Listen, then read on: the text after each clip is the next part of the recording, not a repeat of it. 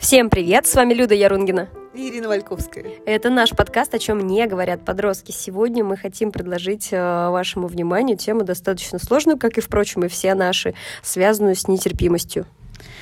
Когда мы говорим нетерпимость, очень часто мы употребляем еще слово толерантность, но нам показалось, что вот лучше мы возьмем именно вот это отношение неспокойное отношение к инаковости и назовем это нетерпимостью.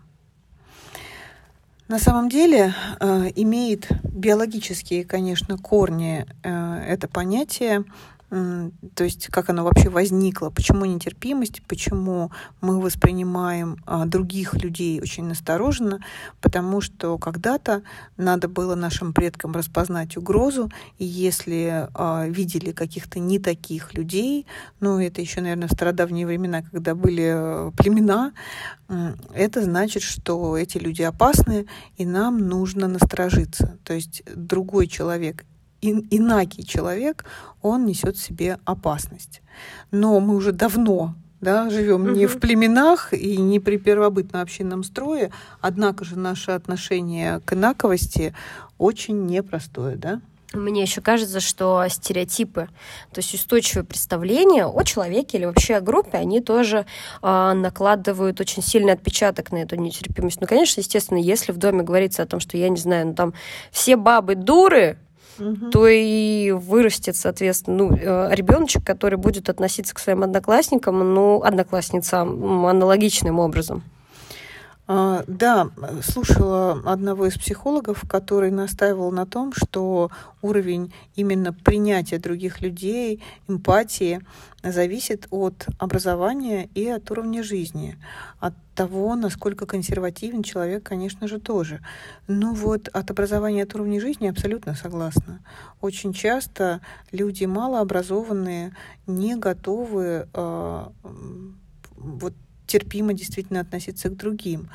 Но э, все закладывается, безусловно, как мы всегда говорим, э, в далеком детстве.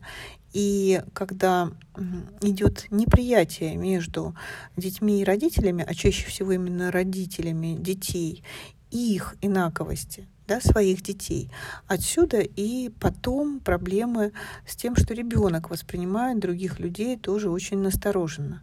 Ведь согласитесь, если ребенок делает что-то не так, как предполагает родитель, родитель очень часто а, начинает на это указывать и объяснять, что нужно сделать только так, и никак иначе. Ну, как это назвать, кроме как нетерпимость? Ну, я даже не знаю, как.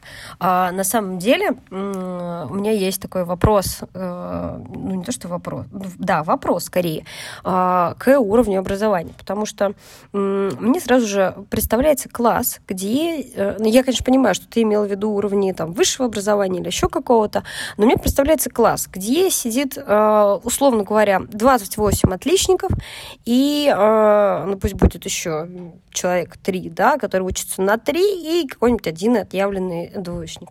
И вот эти все замечательные умные ребята с высоким уровнем культуры и образования а, могут совершенно спокойно, а, точнее, не спокойно, конечно, относиться плохо к тем, кто получает два. Но мне кажется, что это тоже своего рода нетерпимость.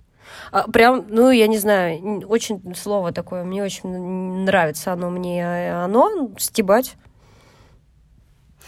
Дело в том, что, э, опять же, ты говоришь о высоком уровне образования и культуры, но я так не думаю что э, именно такой уровень уже в школе, все-таки в большинстве своем дети напрямую э, зависят от того, какой уровень культуры в семье и как в семье принято. И очень часто, опять же, эта самая нетерпимость в семье культивируется.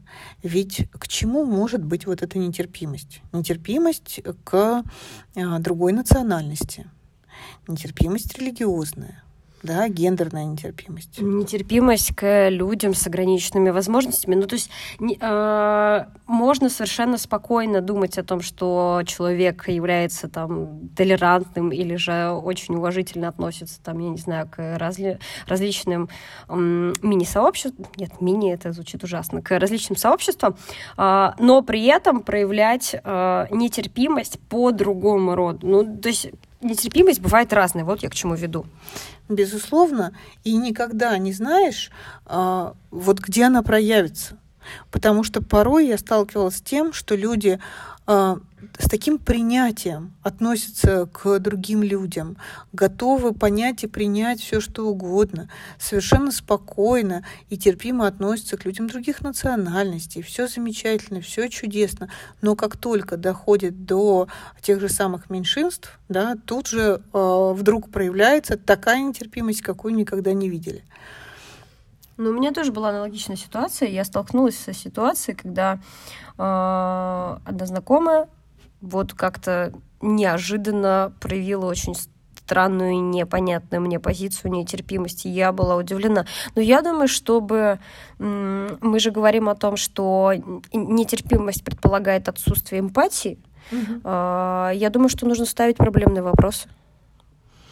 И обсуждать постоянно. Что касается подростков, мне кажется, что э, здесь очень важно постоянно с ними обсуждать эти, темы. Порой они, ты права, совершенно не задаются определенными вопросами, не представляют, а, как себя может почувствовать тот или иной человек.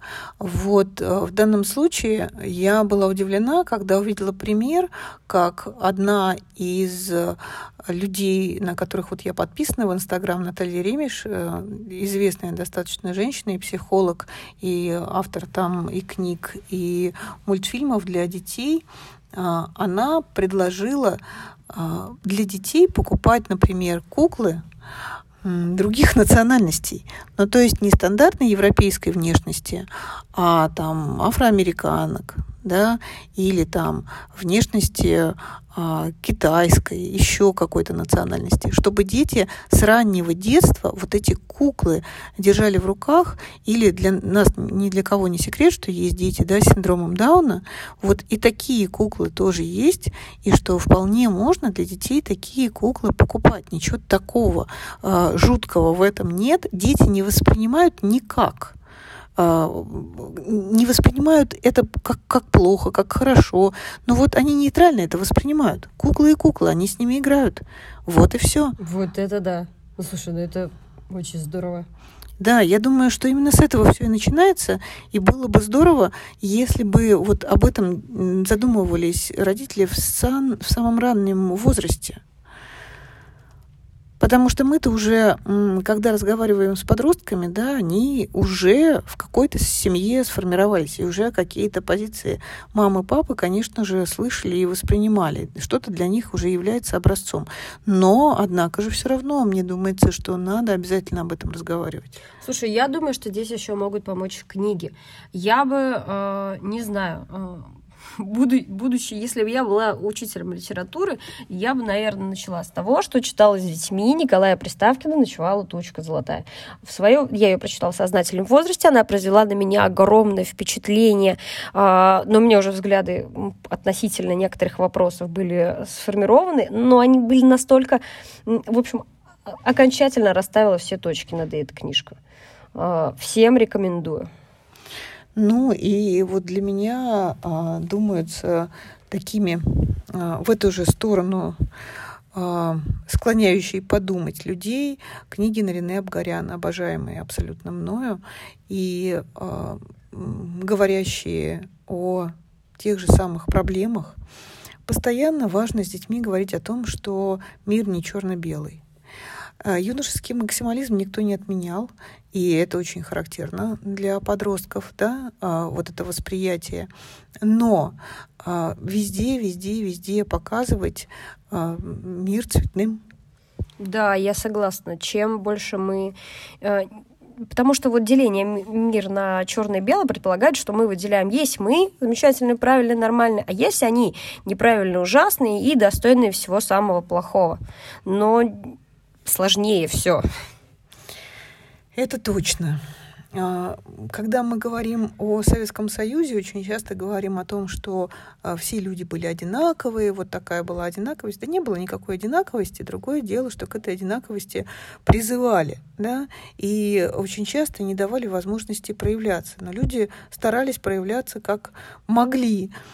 Сейчас же есть огромные возможности для а, самого разного проявления, и очень важно, раз уж у нас такое потрясающее в этом плане время, когда можно действительно проявляться как угодно, и к тебе не будут относиться а, а, если это воспитывать как какому-то необычному человеку, то вот надо пользоваться этим и как можно больше говорить об эмпатии и как можно больше э, продвигать эту идею о том, что да, мы разные, все разные, совершенно не обязательно по этому поводу ни воевать, ни спорить, э, прислушиваться к мнению других людей, признавать это мнение других людей, рассказывать о мнении других людей.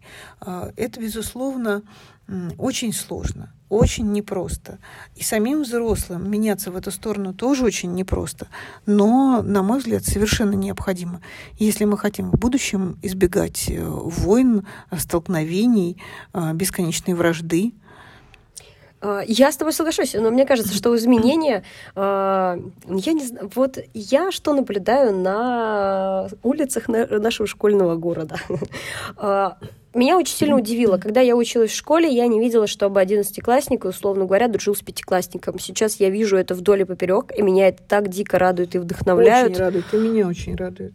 Потому что, ну, я училась в школе относительно недавно, но вот такую дружбу э, с большой разницей я даже представить не могла. Но вот они ходят, и у них вот своя отдельная каста и все, и к ним даже э, нельзя подойти, а сейчас совершенно спокойно они разговаривают, обсуждают, здороваются, и все это по-доброму, и, в общем, я вдохновляюсь этим. Я тоже этому очень рада. Я думаю, что этому способствуют в том числе социальные сети, угу. напрямую, потому что они могут подружиться.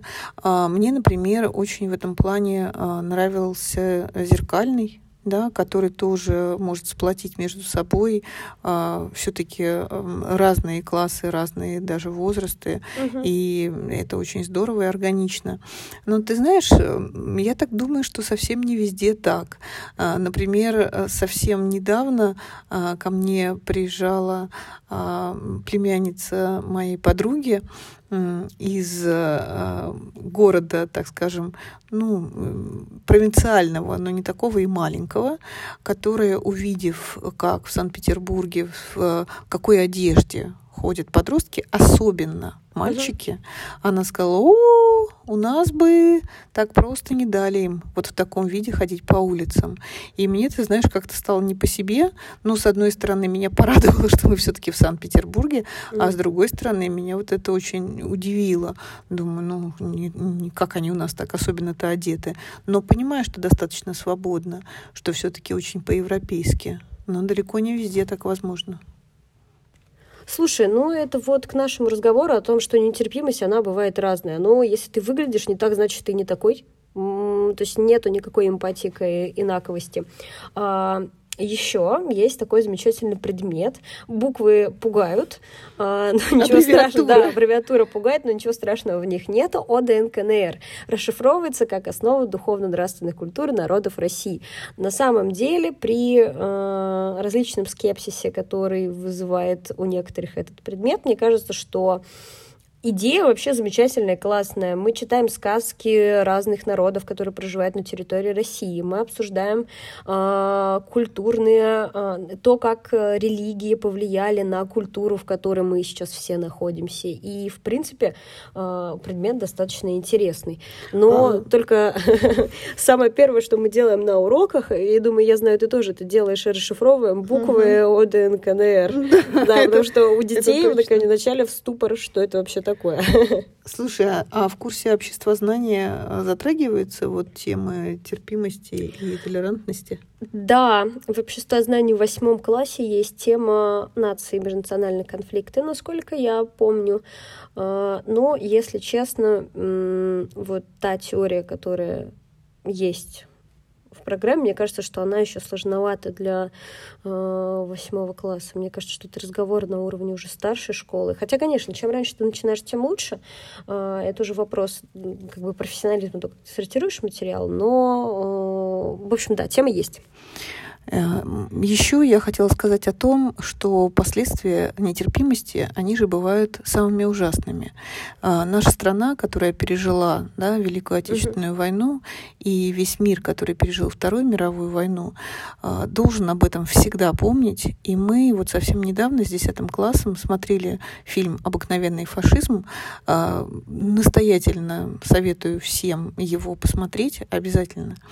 И этот фильм и начинается с того, что э, вот э, маленькие дети в нашей стране, вот маленькие дети в Польше, вот маленькие дети в Германии, все они прекрасные малыши, и все они любят свою маму, и для мамы они такие самые лучшие тоже. Э, но вот беда. Оказывается, не все они э, подходят под стандарты, которые придумал Адольф Гитлер. И подводится вот авторами фильма да, к тому, что, к сожалению, из вот этого неприятия какого-то другого человека может вырастать нацизм, фашизм и э, все ужасы с этим связанные. Поэтому вот не забывая о том, к чему может привести нетерпимость, мы призываем э, воспитывайте, пожалуйста, в детях эмпатию. Да, развивайте эмпатию, а мы на этом завершаем. С вами были Люда Ярунгина и Ирина Вальковская. И это наш подкаст «О чем не говорят подростки». Слушайте нас по четвергам, оставляйте комментарии, мы рады любым отзывам.